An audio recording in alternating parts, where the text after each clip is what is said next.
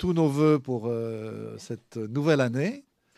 On commence fort, puisqu'on commence sur l'islam politique avec François Burga. je dois dire, je dis rarement ça parce que j'essaie de ne pas être trop subjectif, mais je dois dire que c'est un des livres qui m'ont le, le, plus fasciné depuis très longtemps. c'est à la fois une biographie, euh, une autobiographie politique. Euh, et François nous invite euh, dans le Maghreb, en Égypte, au Yémen, en Syrie, etc. Donc on le, on le suit, pas un, parcours touristique, c'est un parcours de découverte politique, linguistique aussi. Donc ça, c'est un, grand atout du livre. Du coup, on, comprend beaucoup mieux euh, la pensée de François, enfin, qui est une pensée relativement connue, euh, euh, sur l'islam politique aujourd'hui et, sa place. Et puis, in coda venenum, on disait de, mon temps, en latin, il y a un chapitre de conclusion très polémique. et ça fait plaisir parce que c'est de la polémique politique, c'est pas de la polémique personnelle. Euh, mais qui euh, permet de comprendre les enjeux euh, des débats qui existent aujourd'hui, en particulier avec Gilles Kepel, évidemment, ça, va de soi, mais aussi avec Olivier Roy. On, est dans, le débat des, des chercheurs d'aujourd'hui.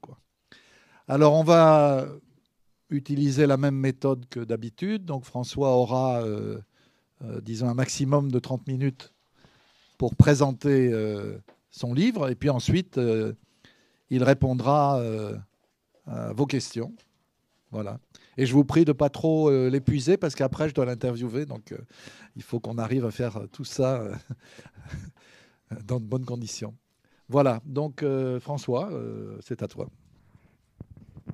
Merci beaucoup Dominique. Merci, merci à l'Erimo d'exister et on lui souhaite hein, autant, autant qu'à nous une, une, longue vie.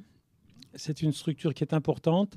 On est, on est nombreux, mais pas très nombreux ici. Mais il faut savoir que par la vertu de cette petite caméra, euh, c'est plusieurs milliers d'auditions. Je pense qu'avec Myriam Benrad l'autre jour, c'est 14 000, 15 000. Donc euh, on sort quand même de la confidentialité des rencontres associatives et c'est évidemment une très très bonne chose. Donc euh, merci de m'accueillir. Euh, j'ai voulu, évidemment, dans toute la mesure du possible, non pas renouveler les genres, parce que, bon, euh, depuis 30 ans, je dis à peu près la même chose, mais prendre. C'est un petit peu la démarche de ce livre. Dans ce livre, je savais que j'allais redire la même chose. Et je me suis dit, il faut donc trouver un autre moyen de le redire. Et donc, au lieu de dire, je vous assure, ma construction de l'islam politique, c'est ça et ça, ça c'est l'introduction j'ai essayé de montrer qu'est-ce qui m'était passé par l'esprit pour m'amener à avoir cette configuration euh, analytique. Et, dans le cadre de cette présentation aujourd'hui, je ne veux pas reprendre ce que le, terrain sur lequel je me suis le plus exprimé, parce que c'est les questions qu'on me pose, euh, mon autonomie de pensée par rapport aux approches dominantes, est-ce que je suis plutôt pour la radicalisation de l'islam ou pour l'islamisation de la radicalité Bon, ça, vous googlez, vous allez trouver expliqué euh, euh, aussi clairement que possible à l'écrit ma posture. Là, j'ai voulu vous donner un échantillon de ce qui m'est passé par la tête et ce qui m'a amené à raisonner comme je le fais sur cette euh, problématique générale de l'islam politique. Et là, j'ai extrait euh, trois thématiques. La relation, la relation de la culture religieuse à la mobilisation politique. Hein pourquoi il est extrêmement difficile de mobiliser politiquement si vous vous coupez de la culture intuitive des acteurs. Et je prends deux, trois petites démonstrations. Ensuite, et peut-être je commencerai par ça, ça m'obligera. Euh, je surestime toujours le nombre de mes neurones, donc euh, des fois je me perds un peu dans le plan. Mais je voudrais parler de ce mécanisme de la division sectaire entre sunnites et chiites, mais aussi entre toutes les autres l'opposition radicale entre les appartenances primaires. Et je voudrais montrer, je vais tout dire même avant de commencer, qu'on attribue parfois beaucoup trop d'importance à l'autonomie des oppositions sectaires. Moi, je vais montrer que quand on est ensemble et qu'on s'oppose à un pouvoir illégitime, on se serre les coudes. On n'a pas tendance à exacerber nos divisions. On fait l'union fait la force. Qui c'est qui fait la division? C'est le monsieur en haut. Et ça, dans le cas du Yémen, c'est extrêmement explicite. Et puis, bien sûr, le Yémen est aussi un territoire d'école pour d'où vient la radicalisation. Comment se fait-il que tout d'un coup, dans une société, des gens prennent la Kalachnikov et disent au nom d'Allah?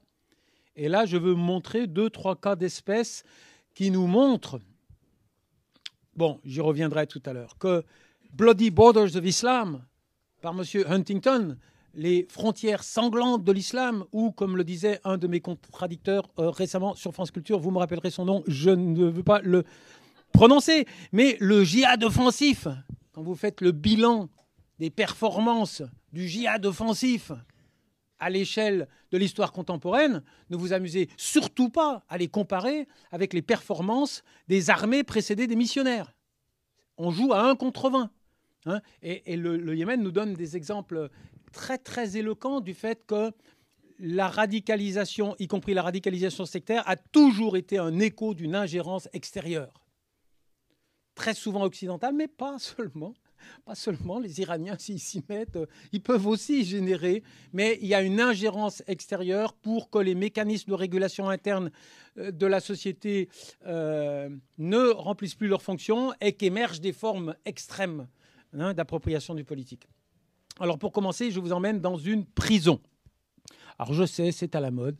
Il y a un certain nombre d'experts du euh, djihadisme euh, qui n'ont pas toujours euh, l'occasion de rencontrer des musulmans dans un espace convivial. Donc ils vont les voir en prison. L'avantage, c'est que le musulman ne peut pas s'échapper. Donc là, on peut faire des interviews. Non, je pense à personne en particulier. Mais je vous emmène dans une prison des années 50 au Yémen pour vous montrer la complexité du mécanisme de la division sectaire et de la modernisation politique. Au Yémen, on amène sa nourriture, c'est les parents qui viennent amener la nourriture en prison, il n'y a pas d'intendance. Et, donc, euh, euh, des, pots de salta et de viande arrivent dans la, pièce commune et euh, on se répartit la nourriture. Et là, il y a un prisonnier qui est d'une confession tout à fait originale, euh, pas complètement à cette époque, mais qui serait très très rare maintenant, c'est un prisonnier juif. Et les prisonniers euh, musulmans, en l'occurrence sunnites, mais ça n'a pas d'importance dans ce contexte-là, euh, lui disent on bouffe ensemble. Et lui dit pas question. On ne partage pas, je ne partage pas ma nourriture avec des musulmans. Oh, attendez. Alors les autres lui disent mais tu te rends bien compte ce que tu es en train de nous dire Nous sommes en train de lutter contre un pouvoir autoritaire. Nous sommes en train d'essayer de, de, nous unir pour lutter contre un tyran. Et toi, tu viens enfoncer le clou qui nous a divisés. Parce que le pouvoir de l'imam, tu le sais très bien, c'est un pouvoir qui nous divise. Pas vraiment les juifs. Les juifs n'étaient pas des acteurs politiques suffisamment importants pour qu'ils soient l'enjeu de la stratégie de l'imam. Mais les chaféites contre les haïdites. Les chiites contre les sunnites, pour faire simple. Alors le juif réfléchit bien et il dit euh, Bon, d'accord, on bouffe ensemble. Et puis après, il se reprend et dit Non, pas la viande. L'histoire continue. Le directeur de la prison fait appeler. Euh, alors, on, y viendra sur les acteurs qui étaient en prison à cette époque, dans les années 50. C'est ceux qu'on appelait les libres c'était des intellectuels qui avaient lancé le processus de modernisation politique du Yémen et qui avaient échoué, et on va voir pourquoi, en 1948, à, faire ce qu'ils avaient appelé une révolution constitutionnelle, hein, euh, en, imposant des limites constitutionnelles au pouvoir absolu de l'imam zaïdite. Le directeur de la prison appelle le libre, l'intellectuel modernisateur qui veut abaisser les frontières sectaires, et lui dit j'apprends que tu manges avec les juifs. Et là, dans cette anecdote, on a à peu près tout. On a d'abord le fait, c'est bon de le rappeler, que le repli sectaire d'un individu sur son appartenance primaire n'est pas inhérent à la religion musulmane. Ça arrive à tout le monde. J'ai moi-même assisté au Yémen à une scène où notre accompagnateur s'est fait engueuler et on a très bien compris qu'il se faisait engueuler parce qu'il avait mangé avec des chrétiens. Mais en, 1999, pas, pas en 1950. Ça peut arriver, ça arrivait encore dans certains replis. Je ne vous laisse pas euh, croire que des attitudes de repli sectaire de chrétiens refusant de, ça existe également. Donc on, apprend du début de cette anecdote que ça arrive à tout le monde de se replier sur des rites alimentaires inhérents à son appartenance primaire. On apprend que la dynamique de modernisation euh, politique s'est euh, euh, alimentée de l'ambition explicite d'abaisser les barrières confessionnelles. Et au Yémen, c'est très, très, très visible. Alors, comment fonctionnait l'imam azaïdite L'imam azaïdite était le zaïdisme, l'imama, c'était l'expression politique d'une doctrine religieuse qui aboutissait au fait que ne pouvait être leader du pays, imam, que celui qui appartenait à la confession zaïdite. Donc c'était un système qui était fondé sur la ségrégation politique des non-zaïdites. Hein. Et donc la, magie politique de la modernisation entre les deux leaders yéménites qui ont porté la modernisation, qui sont Mahmoud Zoubairi et Ahmed Mohamed Nourman, un zaïdite et l'autre sunnite, hein, c'était d'abaisser la barrière confessionnelle qui divisait le pays. Pour vous, pour vous donner un exemple de, des termes euh, de cette division euh, confessionnelle du pays par par l'imam zaïdite, je voudrais donner la parole un instant justement à Ahmed Mohamed Nourman, qui est un des héros euh, de la modernisation. C'est amusant de voir comment lui, il l'exprime. Il dit, eh bien, euh, l'État euh, l'État n'avait pas... le dénigrement religieux faisait partie des armes politiques de l'opposition, puisque la division sectaire interdisait l'accès au pouvoir des chaférites. Et je cite Ahmed Mohamed Norman, l'un des deux libres qui explique comment fonctionnait euh, l'imam azaïdite. Au temps de l'arriération, de l'arriération qu'ils ont combattu, l'homme considérait celui qui ne suivait pas la même école que lui comme un athée, un peu comme le communiste regarde aujourd'hui le religieux pratiquant et réciproquement. Celui qui ne suivait pas le même rite ne méritait aucune place sur terre, l'intolérance était très forte, les différences de nature religieuse entre le zaïdisme et le chaféisme étaient en fait extrêmement minimes. Mais on y tenait. Hein. Mais on y tenait. Euh, on faisait toute une affaire de ses appartenances, un peu comme le ferait, on, le ferait aujourd'hui pour des partis politiques. Le pouvoir était aux mains des Haïdites et ils firent de ce confessionnalisme un élément de ce pouvoir. En tant qu'aux Haïdites, ils avaient le droit de détenir le pouvoir ou d'y participer. Mais il n'en allait pas de même pour les chaféites, qui avaient seulement le droit de demeurer agriculteurs, de trimer, de se fatiguer, à donner de l'argent au gouvernement zaïdite. Les méthodes d'extorsion de l'impôt étaient l'un des principaux instruments de cette confessionnalisation de la domination politique. Le pouvoir n'avait pas de ressources, où pouvait-il les prendre? Le paysan qui cultive sa terre devait donc payer un dixième de ses récoltes. En réalité, il reversait souvent tout ce qu'il récoltait, et parfois même plus encore. Il lui fallait vendre ses biens pour pouvoir satisfaire les exigences de l'État. À défaut, les soldats de l'imam, à défaut, les soldats de l'imam, qui se considéraient commentaires de djihad chez les mécréants, s'installaient au domicile des débiteurs et se faisaient nourrir avec ses volailles et ses œufs que le paysan pauvre ne pouvait lui-même s'offrir qu'une fois l'an. De leur côté, les chaféites stigmatisaient eux aussi les haïdites en tant que mauvais musulmans illégitimes. Et l'une des façons de le faire était de dire il prenait prétexte que la Kaaba n'a que quatre côtés, comme les quatre écoles juridiques, et qu'il n'y avait donc pas de place pour le zaïdisme. Et que répondaient les zaïdites? Ils répondaient Nous, on est le toit de la Kaaba. L'exemple de polémique. Bon, donc euh, la modernisation politique, euh, c'est toujours inscrite comme une dynamique qui relativisait les divisions sectaires et qui ne les instrumentalisait pas. Et à l'opposé, je suis obligé de raccourcir, je pourrais prendre beaucoup d'autres exemples. À l'opposé, on va avoir systématiquement le pouvoir injecter, réinjecter la confessionnalisation dans le tissu politique pour bénéficier de la division. Euh, juste, même si je raccourcis beaucoup, la magie du Yémen, c'est que après la guerre républicaine euh, qui, de 1962 à 1970, met fin à cet imam zaïdite au bénéfice d'une république Bon, elle est un peu boiteuse, elle est un peu accouchée au forceps par l'intervention euh, égyptienne, elle n'est pas complètement endogène, mais elle va abolir la division sectaire, elle va énoncer des principes donc d'accès aux politiques qui sont universels, eh bien on va voir ce phénomène étonnant que la division sectaire va disparaître au point que, au point que le grand parti d'opposition, dont on sait qu'il est d'inspiration des frères musulmans, donc sunnites, va rallier les chefs de tribus zaïdites. Donc la barrière confessionnelle au Yémen, elle tombe.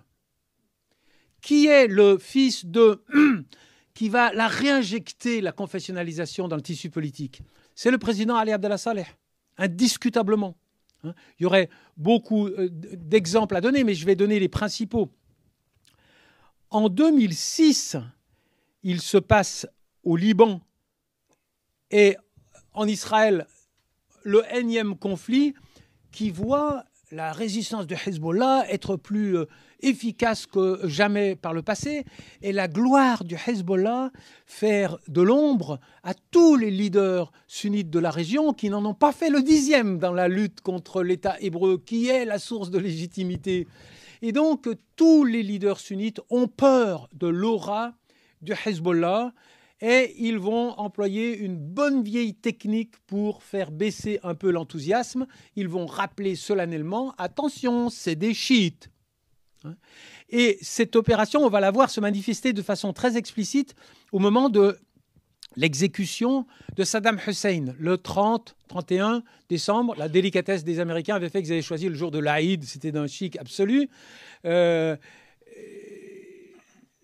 et j'étais au Yémen juste après.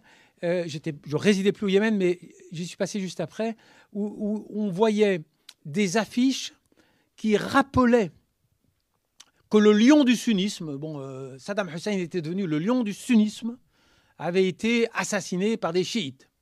Quel était le message?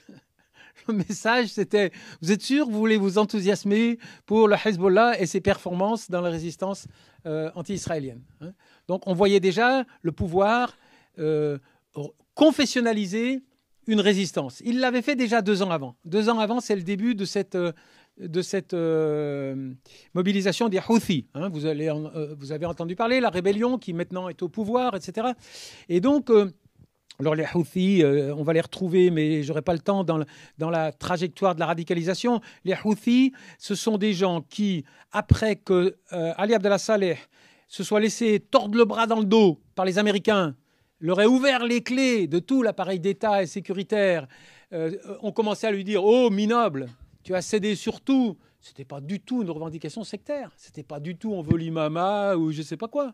Mais lui, pour les faire taire, ne pouvant pas accepter l'universelle modernité de leurs revendications politiques, il a dit Vous êtes des sales. Vous voulez l'imama. Et vous êtes soutenu par l'Iran. Donc il va confessionnaliser les oppositions il va faire d'ailleurs de même, c'est pas sur le terrain confessionnel, mais quand des officiers de l'armée du Sud Yémen vont dire Eh oh, notre retraite, il serait peut-être temps de nous la payer. Qu'est-ce qu'il va dire? Il va pas dire Ben oui, euh, on va. Il va dire Vous êtes des séparatistes. Vous vous en prenez à, l'union euh, du territoire. C'est-à-dire, on, dissout les contradictions dans leur opposition supposée aux fondamentaux de la nation. Hein. les Houthis disent vendu aux Américains. Il répond sale euh, chiite. Si ça s'arrêtait là, on pourrait dire c'est juste une erreur de parcours. Mais Ali Abdallah Saleh, quelques années plus tard, quand le processus qu'on a appelé le printemps yéménite, comme le printemps tunisien ou égyptien, aboutit dans des circonstances que l'on n'a pas le temps d'expliciter aujourd'hui à sa déposition, et qui veut retrouver le pouvoir, qu'est-ce qu'il fait? Il se rappelle qu'il est, il se rappelle qu'il est zaïdite, parce qu'il est zaïdite. Il se rappelle qu'il est zaïdite, et il va se servir du cheval de Troie de la révolte des Houthis, à laquelle il va apporter les pans entiers de l'armée qui lui sont restés fidèles, elle est, on dit, j'ai pas vérifié, 32 milliards de dollars de son trésor de guerre, et c'est ça qui va permettre aux Houthis de prendre le contrôle militaire du pays. Si la guerre au Yémen est avant tout une guerre contre-révolutionnaire, elle n'est pas en priori une guerre sectaire. Hein. On pourrait multiplier, mais je veux qu'il me reste du temps pour les autres exemples. les leçons sont très claires la radicalisation sectaire euh, se fait, j'avais fait un horrible jeu de mots, par le haut autoritarisme. Ce sont les autoritarismes qui réinjectent le poison de la division sectaire, pas les opposants. Alors vous me direz, oui, oui, Daesh, bon, on, fera, en, ultime euh, d'un scénario, on peut voir les oppositions se diviser. Mais la matrice initiale des révoltes contre des systèmes politiques illégitimes, elle est unitaire. Hein, c'était Sharab Souri, Wahid, Wahid, Wahid. Tout le temps, on affirmait l'unité du peuple, on surmontait les divisions sectaires, et qui c'est qui jouait? Évidemment, le cas syrien est absolument explicite. Qui c'est qui voulait sunniser la, révolte hein, et confessionnaliser, euh, diviser la, société sur une. Et, et ça, c'est vraiment une matrice analytique qu'il faut garder. Et je dirais, ça rend optimiste. Parce qu'on voit que les divisions sectaires ne sont pas les moteurs de l'histoire politique de la région. Mais par contre, l'instrumentalisation des divisions sectaires, oui. Et, une fois qu'on a mis le feu, il y est le feu. Ne me faites pas dire qu'il n'y a pas maintenant une fracture sectaire dans cette région. Mais revenons quand même aux conditions dans lesquelles elle s'affirme. Euh, la prégnance du lexique religieux dans la mobilisation politique, c'est assez amusant de rappeler on va entrer par la porte d'une anecdote brutale. S'il y a eu une république au Yémen, c'est que a été créé un parti qui a permis de mobiliser les tribus au service du projet républicain et donc de les détourner du soutien aux royalistes. Ces tribus qui étaient, on dit, euh, dont les leaders étaient un peu analphabètes euh, politiques, on, dit pour rigoler, j'ai jamais vérifié, mais qu'ils ont pensé pour la plupart d'entre eux que Dimokratia, c'était le nom d'une des épouses de Nasser. Hein. Donc la démocratie, ça ne faisait pas complètement sens politiquement. Alors quand l'un des leaders, Mahmoud Zoubairi, se dit qu'est-ce que je vais faire pour qu'on ne recommence pas l'échec qu'on a eu en 48, où toutes les tribus nous ont trahis parce que l'imam a dit ces gens-là veulent raccourcir le Coran.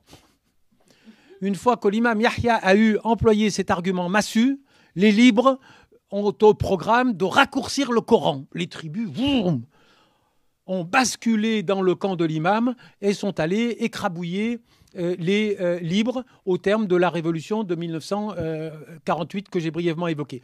Alors Mahmoud Zoubali se dit comment je vais faire pour mobiliser ces fichues tribus et qu'elles acceptent de venir soutenir la révolution? Et alors il, chevauche, il est, dans la campagne et, il, emploie une image qui montre que le Yémen est déjà euh, moderne. Il, dit euh, les manches de sa chouismou, jebba ou euh, de son vêtement se gonflaient comme une manche à air sur un aérodrome. Il chevauchait un âne. C'est pas très noble, mais c'est un âne. Et il dit tout d'un coup Eureka, j'ai trouvé. Je vais créer Hezbollah. Qui dans ce pays osera se dire contre le parti de Dieu? Et donc au Yémen, le premier Hezbollah, il est créé en 1964 et il va servir de réceptacle à la mobilisation modernisatrice des tribus contre l'imamat théocratique on voit là la complexité du réflexe qui dit euh, il y a de la religion, donc il n'y a pas de modernisation politique, euh, c'est la catastrophe. Non, c'est juste un tout petit peu plus compliqué que ça. Qu'est-ce qui s'était passé en 1948 Encore une fois, le projet modernisateur des libres, il avait une autre dimension paradoxale. Il était influencé par les frères musulmans égyptiens. Donc, dans le lexique, je dirais, de Caroline Fourest, normalement, frère musulman, c'est euh, on saute sur sa chaise, on se sauve.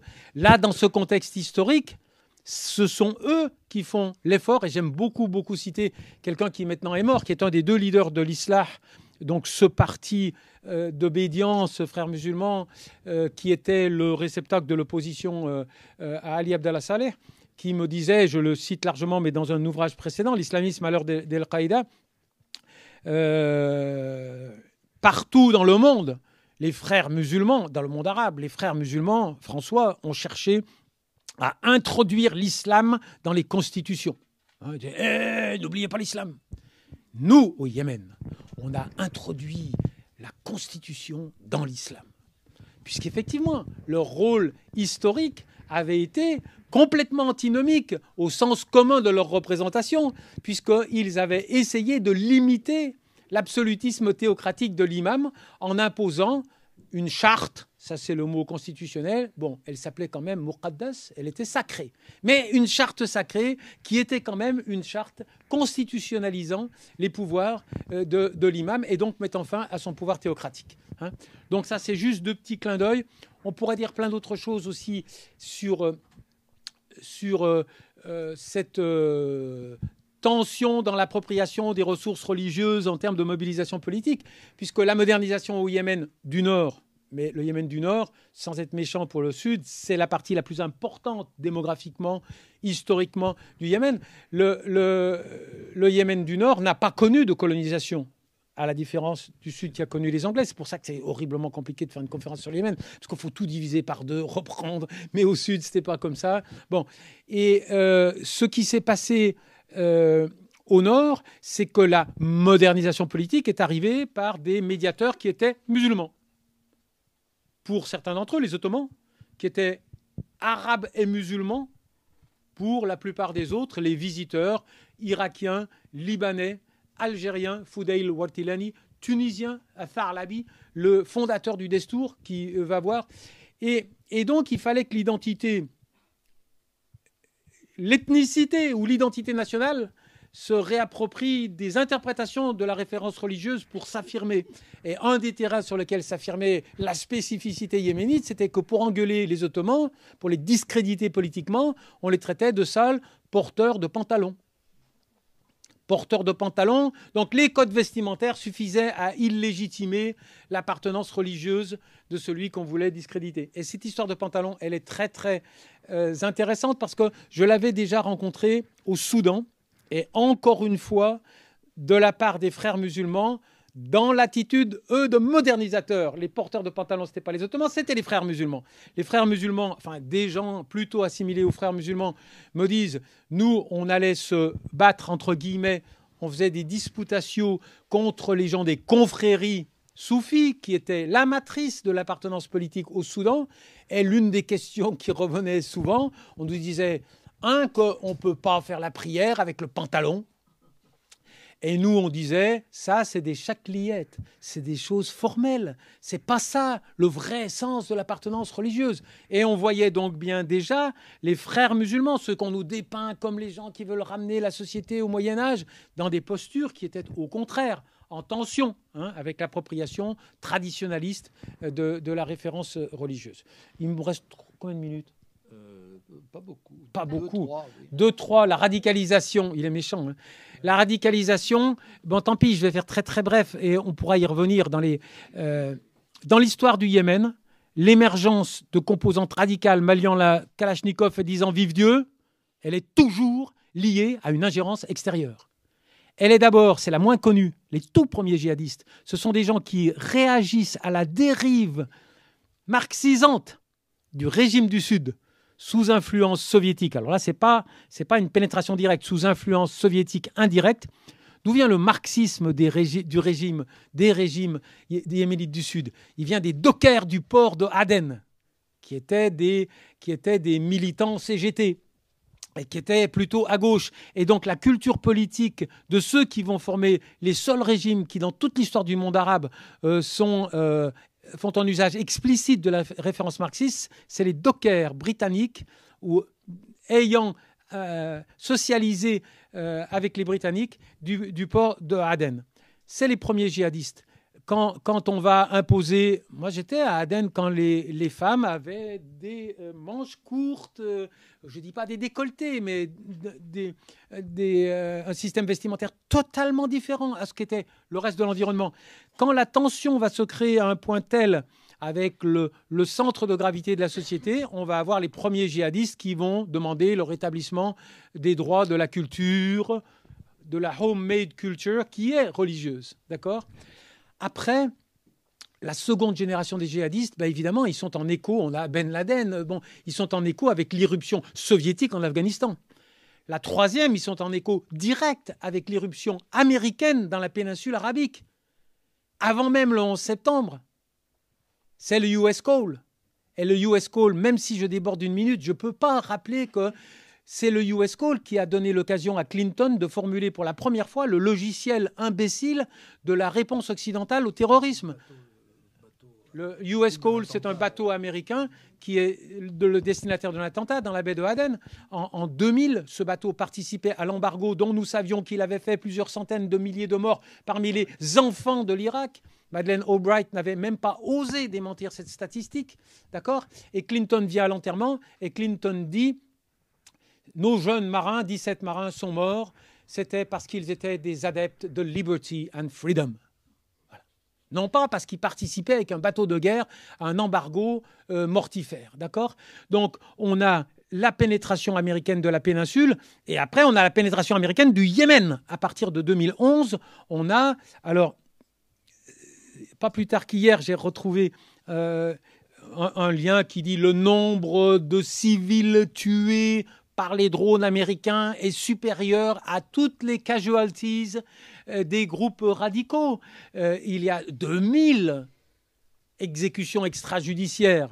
Hein Moi, j'ai pu me trouver en 2014 dans la banlieue de Sanara où une dame, hein, et je dis parfois comme vous et moi, euh, c'est-à-dire pas une dame avec un niqab. Elle dit, mais François, ils sont en train de nous rendre fous. Mes enfants, ce matin, à 10 km d'ici, au carrefour de Thaïs, ils ont entendu les drones qui tournaient. Hein. un drone, quand vous entendez un drone qui tourne, ça veut dire que dans la minute qui vient, vous pouvez être mort. Et il y a eu 2000 exécutions extrajudiciaires assorties d'énormes quantités de civils tués.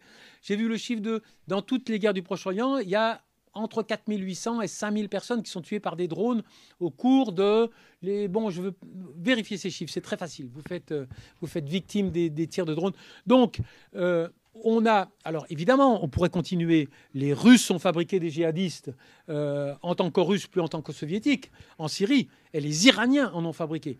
Mais il est extrêmement facile de démontrer que la radicalisation peut toujours, à l'échelle de l'histoire contemporaine, être corrélée avec une ingérence extérieur, le plus souvent occidental. Hein. Et donc on en est où des Bloody Borders of Islam? Euh, On en est où des Bloody Borders of Islam Du djihad offensif euh, Statistiquement, il n'y a pas d'assises factuelles qui permettent d'employer cette référence qu'a employé Huntington et que mon ami Gilles me balançait à la figure l'autre matin avec son copain Finkelkraut en me disant Oui, mais il y a le djihad défensif, mais le djihad offensif, vous en faites quoi? Sortons nos calculettes. Sortons nos calculettes. On démarre, je vous fais cadeau des croisades.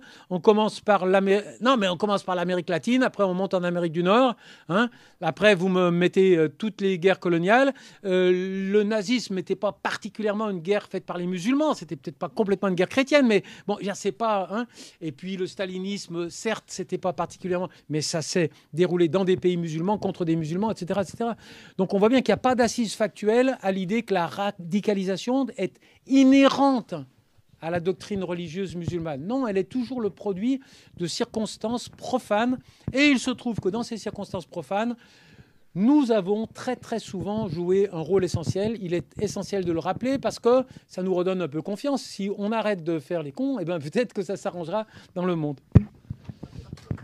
Merci.